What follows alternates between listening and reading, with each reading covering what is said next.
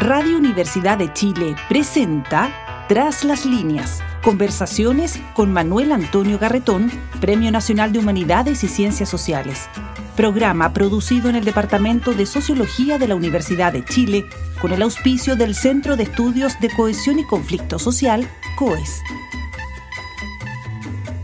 Muy buenas tardes. Bienvenidos y bienvenidas a Tras las líneas nuestro programa semanal del Departamento de Sociología, en el cual analizamos los problemas de nuestra sociedad, de nuestra vida como comunidad, no solo de Chile, sino también de América Latina, de lo que ocurre en el mundo, pero desde la perspectiva particular de las eh, ciencias sociales. Y hoy día vamos a salirnos un poco de la línea que hemos llevado en el último tiempo, por razones obvias que tienen que ver con el fenómeno del proceso constituyente eh, y lo que está en torno a él y el tema anterior de las conmemoraciones, para hablar desde la perspectiva de las ciencias sociales, pero de un también de otro evento muy importante en la vida de nuestro país y que normalmente quienes nos dedicamos a la sociología o a la ciencia política o a las otras eh, ciencias sociales, como la antropología la psicología social, no hablamos profesionalmente o en términos de nuestra disciplina, sino que hablamos porque nos interesa, que es el tema del deporte. Y esto porque estamos viviendo eh, un fenómeno muy fundamental, que es este de los Juegos Panamericanos. El, yo diría, el segundo gran, gran evento de alcance mundial en que, que se realiza en Chile. Se han realizado otros, por supuesto, se han realizado también eh, mundiales juveniles de, de, fútbol. Pero en este caso eh, estamos pensando en el Mundial del 62 y también en eh, el de hoy, que es el, los Juegos eh, Panamericanos. Es, como se ha dicho, desde el punto de vista polideportivo, o sea, de muchos deportes, no de uno solo, el evento más importante que ha habido en la historia del deporte chileno. Y mm, lo interesante es lo que ha ocurrido en esta eh, semana. Y es que, eh, por un lado, está el proceso político constituyente, eh, que por supuesto acapara todos los intereses del, del mundo intelectual, pero también de la sociedad. Pero por un lado, en paralelo, hay otra cosa que convoca al conjunto de la sociedad, que es estos eh, Juegos Panamericanos, que han contado con una gran adhesión de público, eh, como lo conversaremos con nuestro invitado, eh, las encuestas muestran un alto interés que se pensaba que no existía, un alto interés en el, eh, en el desarrollo de estos eh, juegos, eh, en que se señalan cuáles son las cosas que podrían ser más importantes para Chile, pero que se vive, en cierto modo, como una fiesta, como una fiesta familiar, como una fiesta en aquellos territorios en los cuales esto se ha desarrollado y como una fiesta urbana, no solo nacional, sino también eh, urbana, en el caso de los... se llaman Panamericanos Santiago. Bueno, para conversar de esto y de la importancia que tiene el deporte en la sociedad, vamos a hablar con uno de los muy pocos sociólogos deportivos, sociólogos especializados en deporte, eh, que además es eh, el coordinador administrativo de nuestro programa. este programa, como ustedes saben, nació hace ya cuatro años, más de cuatro años, eh, al alero del magíster en eh, sociología de la modernización del Departamento de Sociología. Eh, y el equipo lo constituyeron tres personas.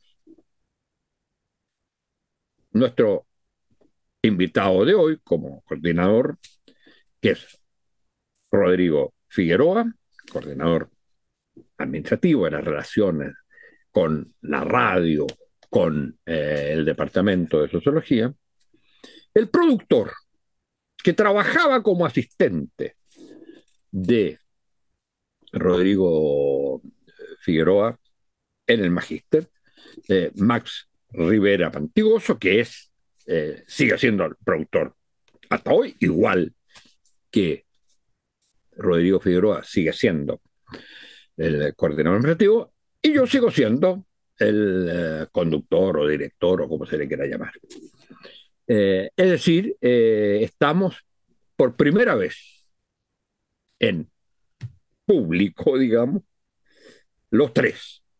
Anteriormente he estado en general eh, siempre con Max eh, y yo en el programa y Rodrigo más bien haciendo el trabajo administrativo. Pero hoy día viene como especialista, su invitado como especialista eh, del tema que nos interesa, que es este tema del deporte. Rodrigo, Rodrigo Figueroa, bueno, aprovecho entonces de saludar al dúo que me acompaña siempre, a Max por el excelente trabajo que hace de producción y a Rodrigo por su trabajo de coordinación. Bueno, estoy un poco como pasa actualmente con los con las personas que transmiten programas, ¿eh? que hablan más bien de lo que hacen ellos ¿eh? Y no del programa. Eh, vean ustedes, por ejemplo, cómo se transmite cualquier evento deportivo. Excelente reportaje, eh, magnífica interpretación de los hechos, eh, y, no nos cuentan mucho, muchas veces, de lo que ocurre en la cancha. Bueno, eso es un poco una broma, porque en general los programas deportivos, todos ellos, son excelentes y quienes trabajan en, eh, en ellos son grandes profesionales. Dejando de lado la eh, referencias personales, digamos que del equipo, digamos que nuestro invitado de hoy, Rodrigo Figueroa, es sociólogo formado en sociología de la Universidad de Chile, con un eh, magíster en economía del trabajo y relaciones laborales en la Universidad Católica del Perú y con estudios de doctorado en la eh, Universidad de Connecticut.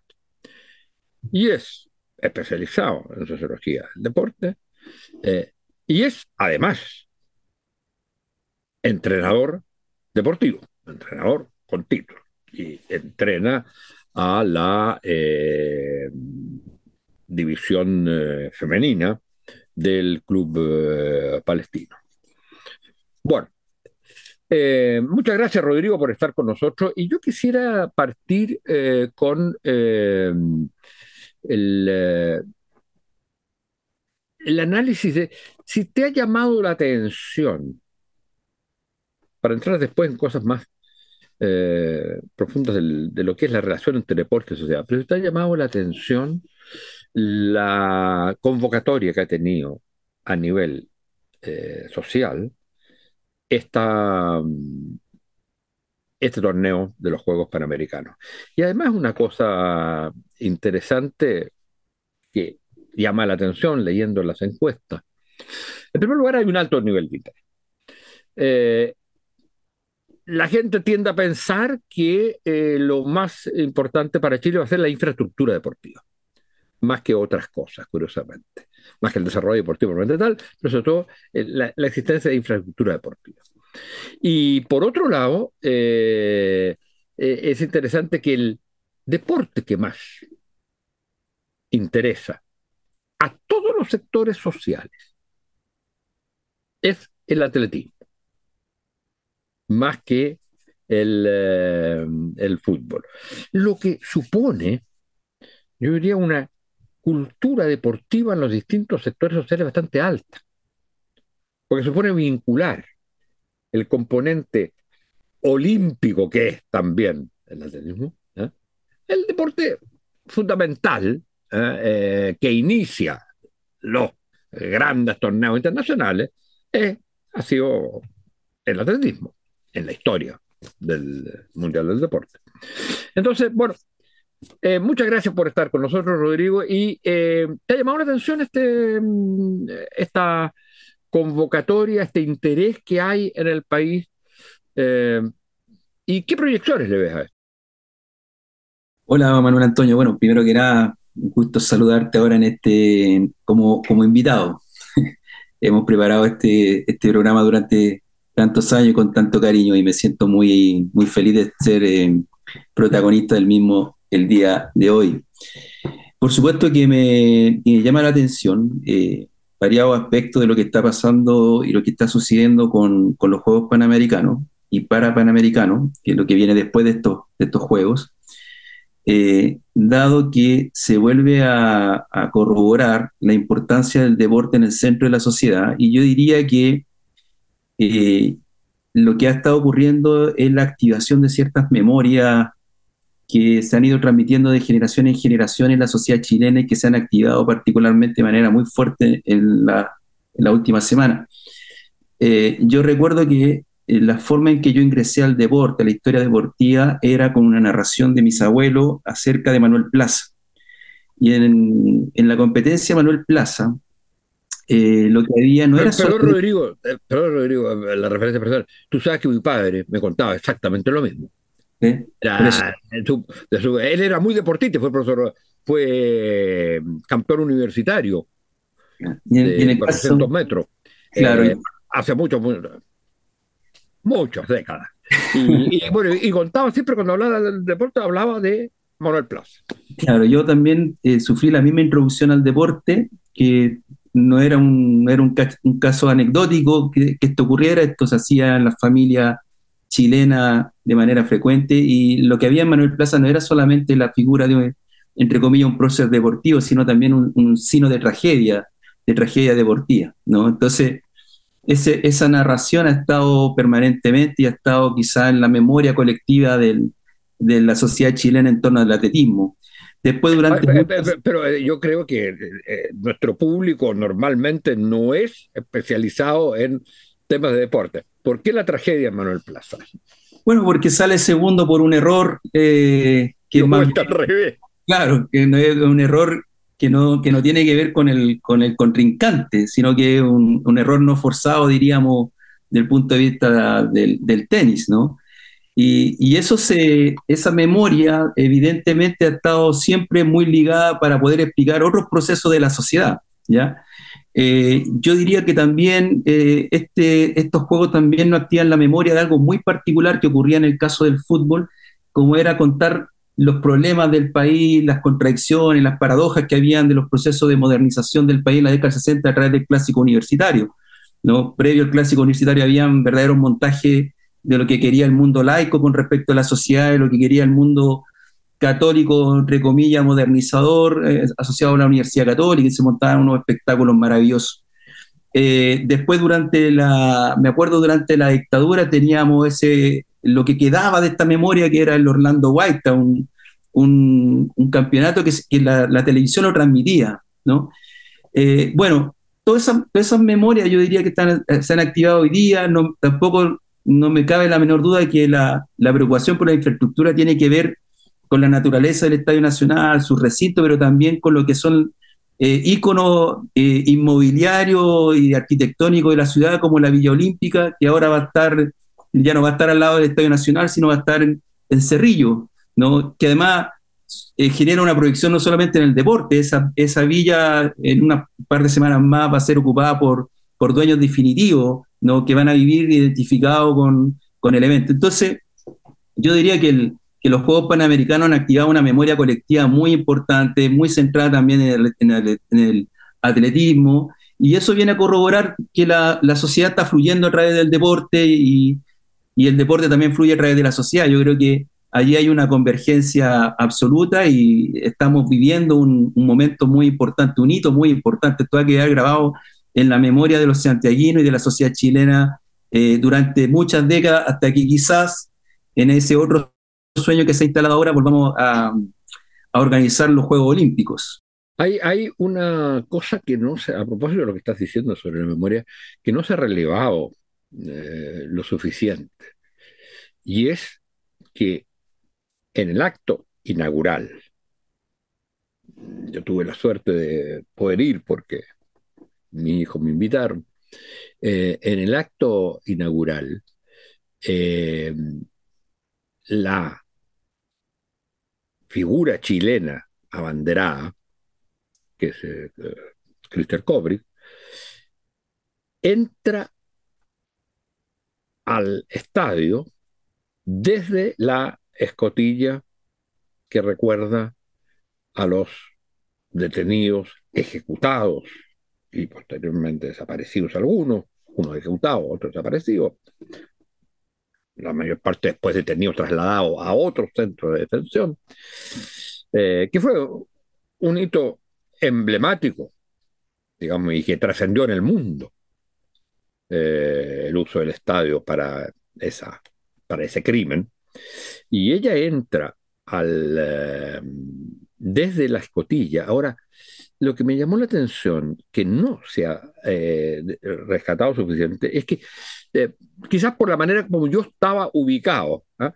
pero no se veía bien lo que después vi en televisión, que era, el letrero.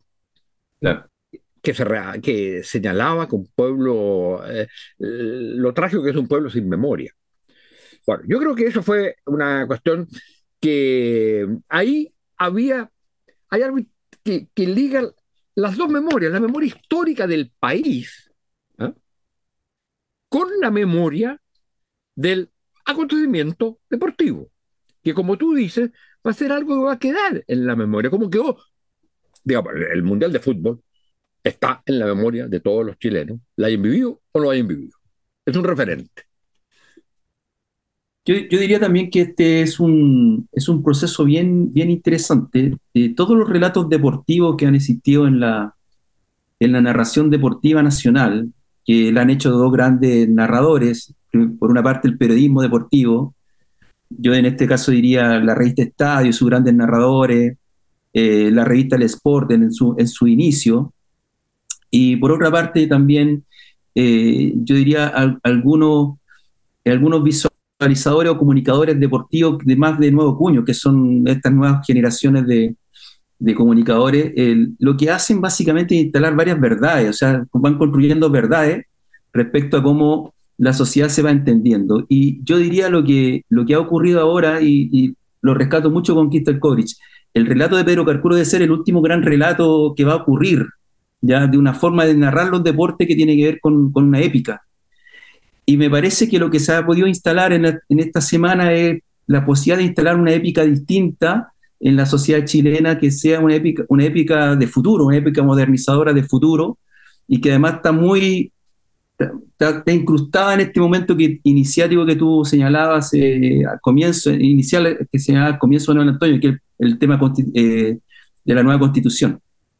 Allí hay, hay dos relatos que de alguna manera están súper tensionados.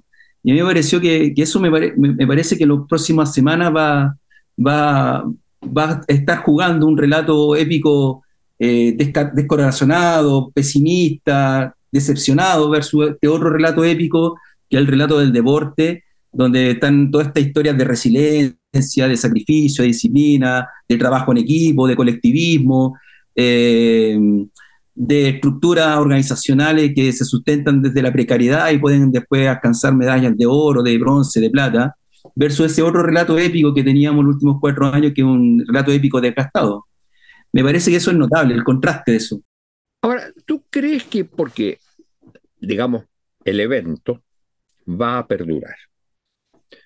La infraestructura deportiva eh, también además de lo que se tuvo, lo que se construyó, eh, digamos, que no va a seguir como estructura, infraestructura deportiva propiamente tal, que son, digamos, las habitaciones, las residencias. Pero la infraestructura deportiva va a quedar.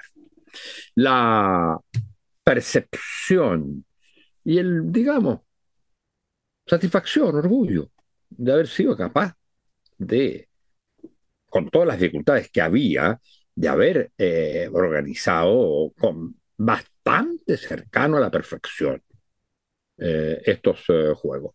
Esto va a quedar. Pero hay otro punto, y es que el, esto va a significar, por ejemplo, eh, una mayor importancia del deporte en por ejemplo, el sistema educativo. Eh, uno piensa en los Estados Unidos. Tú, estudiaste en una universidad norteamericana, tu estudio doctorado. Bueno, eh, ahí, el deporte universitario es, eh, pero extremadamente importante. Pero no solo eso, a todos los niveles tú tienes. ¿Tú crees que esto queda solo en el espectáculo y el recuerdo de un espectáculo o puede cambiar la relación de la sociedad, no solo con los deportistas, que tú has señalado en, em, algunos artículos y en otras entrevistas, has señalado, digamos, que eh, no se valora suficientemente lo que significa el, drama y épica, por usar tu palabra, de, de ser deportista permanentemente, en que un solo error puede destruir, digamos, en un momento un eh, proyecto.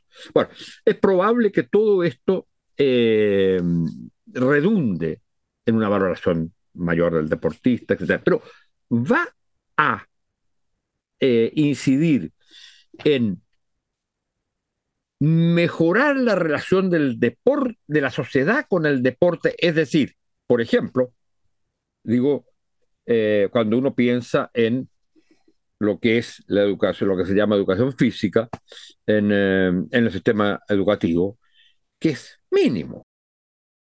Bueno, acá hay varias historias eh, que se tienden siempre a, a, tomar como ejemplo. Una de ellas, la, la, más importante y la más significativa, son los Juegos Olímpicos en Barcelona, que resignificaron el deporte en la sociedad española y, y no solamente el punto de vista del deporte de alto rendimiento, sino que la actividad física en general. ¿no? La, la, sociedad española terminó convirtiéndose en una sociedad deportiva altamente exitosa, no solamente en el fútbol, sino en variados deportes, colectivos e individuales.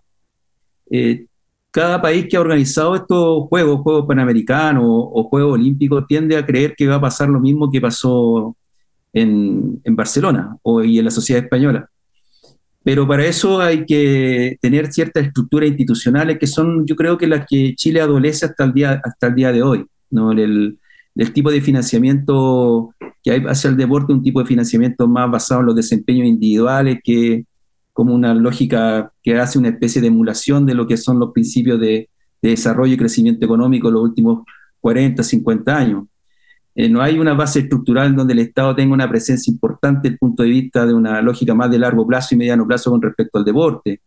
Detrás de la historia de estos deportistas, escuchaba, por ejemplo, ayer al, luchador de, judo, que llega a la final, eh, un deportista que hizo completadas para poder viajar, ¿no? Eso, eso es, frecuente, eso es eh, regular, ¿no? Uno cada cierto tiempo encuentra en las redes sociales grupos de deportistas haciendo eh, rifa y consiguiendo recursos a, ciertos mecenas para poder viajar al extranjero. ¿no? Si, si los Juegos Panamericanos logran reinstitucionalizar el deporte nacional, va a ser un, algo positivo. Si solamente nos vamos a quedar en la existencia de infraestructura, que después se puede convertir en infraestructura sin uso, que se vaya deteriorando en el tiempo. Eh, los sistemas de administración de infraestructura todavía no están muy claros cómo se van a realizar. De hecho, ya hay una discusión sobre lo que va a pasar con el Estadio Nacional como centro del deporte. Eh, me parece que si no hay esa discusión donde el Estado tiene que participar de una manera distinta y no solamente a través de subsidio para los deportistas, eh, no va a haber una resignificación completa del deporte a nivel nacional y no, y no podemos, y no, no daremos ese salto que sí pareciera ser está ahí, ¿no? Un salto de rendimiento cualitativo y cuantitativo desde el punto de vista del alto rendimiento. de qué es lo que han venido mostrando muchos de los deportistas chilenos y en distintas, en distintas disciplinas. Hay disciplinas como el handball, como el voleibol, como el, hockey sobre césped, que son disciplinas que han invertido y sus asociaciones y sus eh, federaciones han, actuado muy bien y han traído de alguna manera también una cierta impronta o mentalidad deportiva externa, foraña, con entrenadores extranjeros que han logrado catapultar y catalizar estos deportes.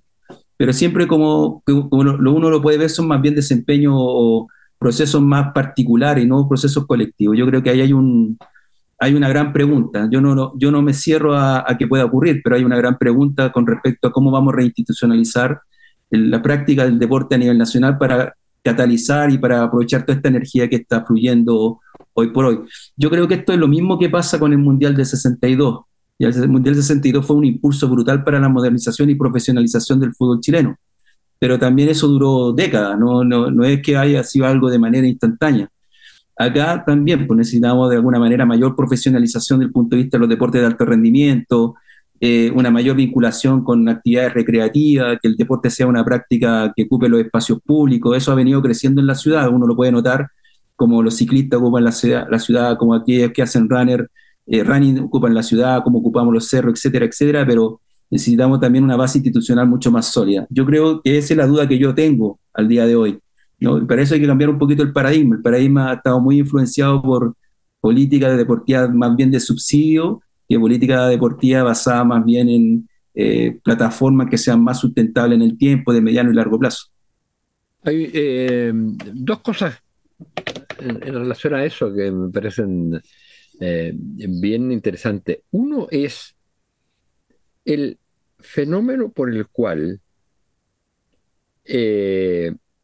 la, el, deporte espontáneo, por llamarlo así, penetra el deporte profesional.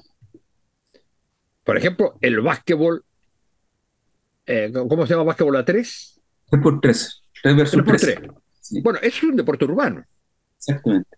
A mí puede o no gustarme el skate, pero se transformó también, eso también es una cosa que nace. Y, y nace muchas veces en entornos muy marginales.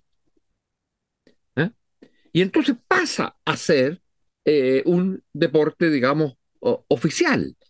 Eso yo creo que es, es, eh, es, muy interesante cuando tú decías que la sociedad fluye con el deporte, el deporte fluye con la sociedad. Bueno, eso no es solo una frase. De hecho, hay deportes que la sociedad, digamos, eh, institucionaliza y penetra en lo que es el deporte como un espacio propiamente profesional, eh, especializado, eh, digamos, separado de la sociedad. De alguna manera la sociedad lo penetra y eso es muy, muy importante. Y como también el deporte penetra a la sociedad eh, cuando uno piensa, por ejemplo, en la manera como se dividen los grupos sociales y se pueden llegar a agredir. Cuando en términos del deporte profesional, los que, eh, digamos, eh, están ganando plata con el deporte, provocan un conflicto en la, en la sociedad eh, muy grande. esa interacción es una interacción que yo creo que es súper, súper interesante. Pero quería volver al, al, al otro punto. cuando tú hablas de que que no puede ser solo de eh, asistencia, eh, digamos, eh, al, al, deporte por parte, digamos, del, del Estado. También uno tiene que pensar, vuelvo a insistir en ese punto, en que si uno quiere tener una sociedad que entre sus muchas calificaciones positivas puede decir, es también una sociedad deportiva, que es una dimensión también de la cultura, en la medida que incorpora eh, eh, valores, eh, normas, digamos, formas de conducta, etcétera, como tú señalabas, que enseña comportamientos como la resiliencia, como la lealtad, como el, colaboración en equipo, todo eso. Es, digamos, hay, la cultura deportiva es un componente importante en una cultura en la sociedad. Pero entonces uno dice, dado que hoy día y vuelvo a insistir en ese punto, dado que hoy día se está empezando a discutir de nuevo el currículum en educación. Como no solo, digamos, fundamentalmente pensando en los desafíos que ha planteado eh, tanto la crisis climática, pero sobre todo la inteligencia artificial, eh, en fin. Bueno, uno dice, bueno, ¿y no es el momento también de revisar el, eh, currículum en términos de lo que es eh, lo que se llama educación física, digamos, pero educación para el deporte, digamos. El deporte no tiene por qué ser solamente el deporte profesional, pero ese componente yo creo que es eh, muy importante porque si no, sigue siendo un pariente pobre en el currículum y en la educación. Sí, yo creo que hay, hay un hecho súper notable en la dirección que tú planteabas, Manuel Antonio, que es que cuando uno ve eh, a través de la televisión o in situ en los estadios, eh, los desarrollos deportivos que estamos observando son procesos interaccionales. Y todos estos procesos interaccionales, relacionales, nos, nos entregan, que están ocurriendo en, estos momentos en, los campos deportivos, elementos que tenemos como olvidados muchas veces en, el, en la vida cotidiana diaria, ¿no? La confianza, la resiliencia, la cooperación, los procesos colaborativos, la lealtad, el liderazgo, son eh, una, serie de elementos que están presentes en los procesos interaccionales que en general cuando nosotros desarrollamos nuestra vida cotidiana eh, parecieran ser que están relativamente ausentes o, están precarizados o están debilitados. ¿no? Entonces, en ese sentido, el proyectar estos procesos a través de generación de hábitos de vida saludable, por ejemplo, en los colegios orientados a la actividad física, no solamente tienen que ver con elementos eh, valóricos, sino que también son cuerpos en movimiento que se relacionan de una manera distinta. Y allí podemos generar aprendizaje valiosísimo. Yo creo que ese, ese es, un, es un desafío que tenemos como país. Eh, no solamente entender la actividad física como un componente desde el punto de vista del bienestar físico de una persona, sino también del bienestar emocional y del bienestar relacional con el otro. Hacer deportes colectivos o estos deportes de, urbanos, ¿no? No solamente te entregan una dimensión física de punto de vista fisiológico o de biológico, sino también hay una, hay una composición de, construcción social de tipo de relaciones que son eh, un poco distintas, porque hay mayor riqueza, tienen mayor contenido, que muchas de las relaciones que nosotros sostenemos diariamente en nuestras propias organizaciones o en nuestras vinculaciones más cotidianas, donde, por ejemplo, la sociedad chilena eh, hay expresiones de mucha violencia, ¿no? Violencia, no estoy hablando solamente de la violencia que tiene que ver cuando te roban algo, sino que cuando discutes tú con una persona en una esquina. ¿no? Hemos perdido eh, ese carácter agonístico que hay en el deporte. El deporte, como decía Norbert Elías, tiene ese carácter agonístico que temperiza la, las violencias o, estos eh, procesos más iracundos y los canaliza a través de formas interaccionales que pueden, en las cuales uno puede convivir con aquel que puede considerar como su rival. Como su rival. Yo creo que esos elementos dan cuenta de la relevancia de poder introducir en la, en, la estructura social chilena y en, ciertas organizaciones, en muchas organizaciones prácticas deportivas ampliadas, ¿no? En los currículos, indudablemente, en los currículos universitarios, ¿no? Nuestro campo universitario, por ejemplo, eh, Manuel Antonio, Juan Gómez Milla tiene un polideportivo de lujo, pero sin embargo no tenemos una conciencia de ese, de ese espacio que ocupamos. Eh, tenemos un montón de otras prácticas corporales que también podríamos asociar con, con la relación del cuerpo en, en, movimiento y en relación con, con, otros y otras. Entonces, esos procesos yo diría que eh, deberían de alguna manera facilitarse, tomar conciencia de esos procesos a partir de los Juegos Panamericanos. Cuando uno ve los estadios, eh, no sé, el otro día veía el voleibol playa, lleno de familias, niños, niñas, conviviendo, eh, con el icono, con el, con el FIU, conviviendo con una imagen, con una identidad, me pareció que eso era recuperar cierto elemento en nuestro proceso de interacción, enriquecerlo en el estricto rigor. Si eso después lo trasladamos hacia los currículums eh, que pueden existir en cualquier eh, organización educativa o incluso a cualquier organización, ¿no?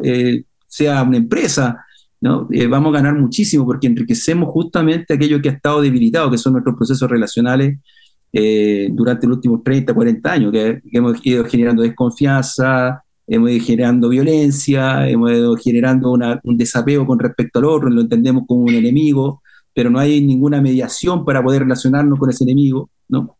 Y, también, y también eh, hay que reconocerlo que muchas veces, precisamente por esta relación entre sociedad y, eh, y deporte, eh, muchas veces el, eh, el, deporte es visto eh, en el traslado a la sociedad solamente en su aspecto de competencia.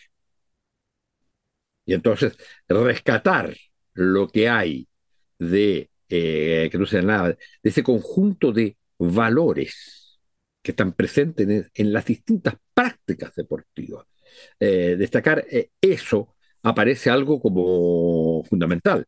Y precisamente eh, que van más allá de el modelo deportivo de solo competencia, que a veces reproduce y retroalimenta el aspecto competitivo o antagonístico en, eh, en la sociedad.